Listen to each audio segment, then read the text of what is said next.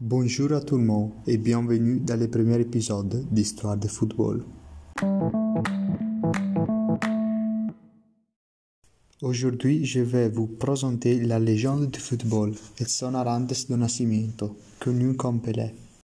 On commence par une petite introduction. On peut dire que tous les footballeurs, s'ils veulent devenir champions, ils doivent prendre inspiration par Pelé, le plus grand de tout le temps. Le Brésilien a marqué plus de 1000 buts de sa carrière et personne ne l'a encore dépassé. Il est né en Brésil, plus précisément à Três Corações, qui signifie traqueur en portugais, le 23 octobre de 1940. Il s'appelle Edson et de nom Arantes do Nascimento, connu comme Pelé, mais son surnom était Oreille. Qu'il s'épouse et divorce deux fois, avant avec Rosemary Shelby et la deuxième avec Assyria Lexis Lemoes.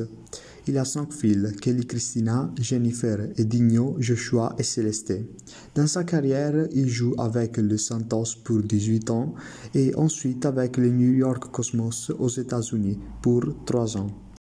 Nous passons à parler de sa vie. Il a été appelé Edison en honneur de l'inventeur de la lumière car dans sa ville, elle était arrivée quelques jours avant sa naissance. Son père était un joueur de l'Atlético Mineiro, mais il s'écrase un genou, et donc sa mère commence à détester le football et elle veut que Edson devienne un docteur. Il est découvert par un ex-footballeur de la nationale italienne, De Brito, lequel conseille à Pelé et à son père d'accepter l'offre du Santos alors qu'il jouait au Barraou. Avec la nouvelle équipe, dans son premier lot d'essais, il marque 4 buts et dans son premier match amical contre les Corinthians, il marque un but très significatif. Quelques années après, l'homme qui a subi ce but écrira sur ses cartes de visite l'homme qui a subi le premier but de Pelé. Son histoire avec cette équipe dure 18 ans. Edson gagne tout ce qu'il y avait à gagner et en plus il marque 8 buts dans un seul match. Pendant la partie contre la Juventus de Saint Paul, il saute aussi au sept adversaire et marque le but considéré par lui le plus beau de sa carrière. Les équipes qui l'encontrent restent étonnées par sa manière de jouer. Les champions de Tres Corações, ensemble à Didi et Vava, créent le trio de l'attaque du Brésil.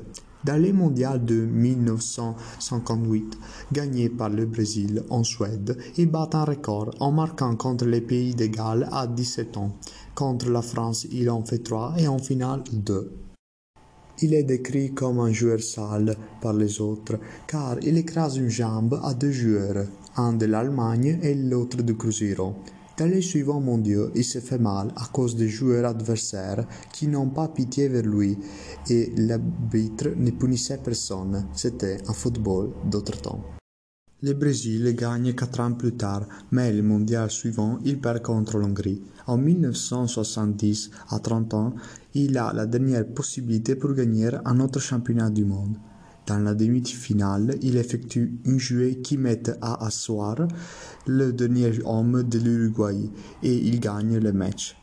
En finale, le Brésil pulvérise l'Italie 4 à 1 et gagne le mondial. En 1971, Pelé joue la dernière partie avec la Seleção. Les fans hurlent Reste, reste, mais la décision finale avait été déjà prise.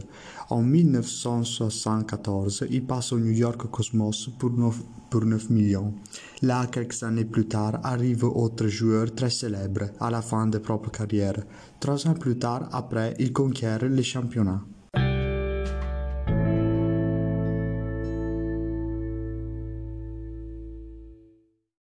Le 2 octobre, Edson donne l'adieu au football en jouant le premier temps avec la divise de New York Cosmos et le deuxième avec celle du Santos.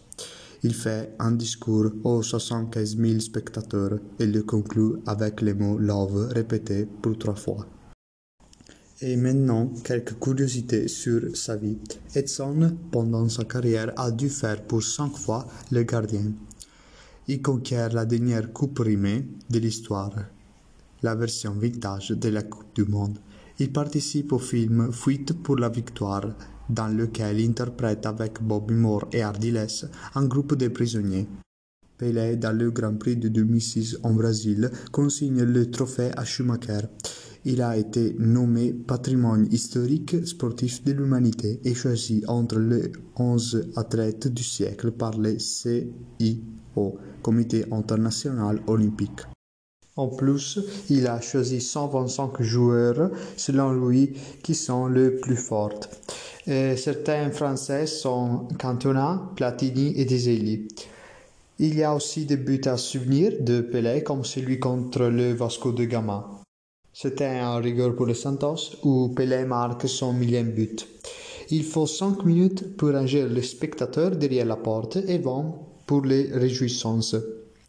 Un autre souvenir, c'est celui contre la Juventus Saint-Paul où il saute avec très sombreros toute la défense et les gardiens et enfin il marque avec la tête.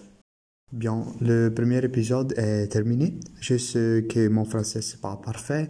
En fait, je cherche de l'améliorer à travers ce type d'activité. J'espère que cet épisode vous a plu et dans quelques jours, je ferai sortir le deuxième.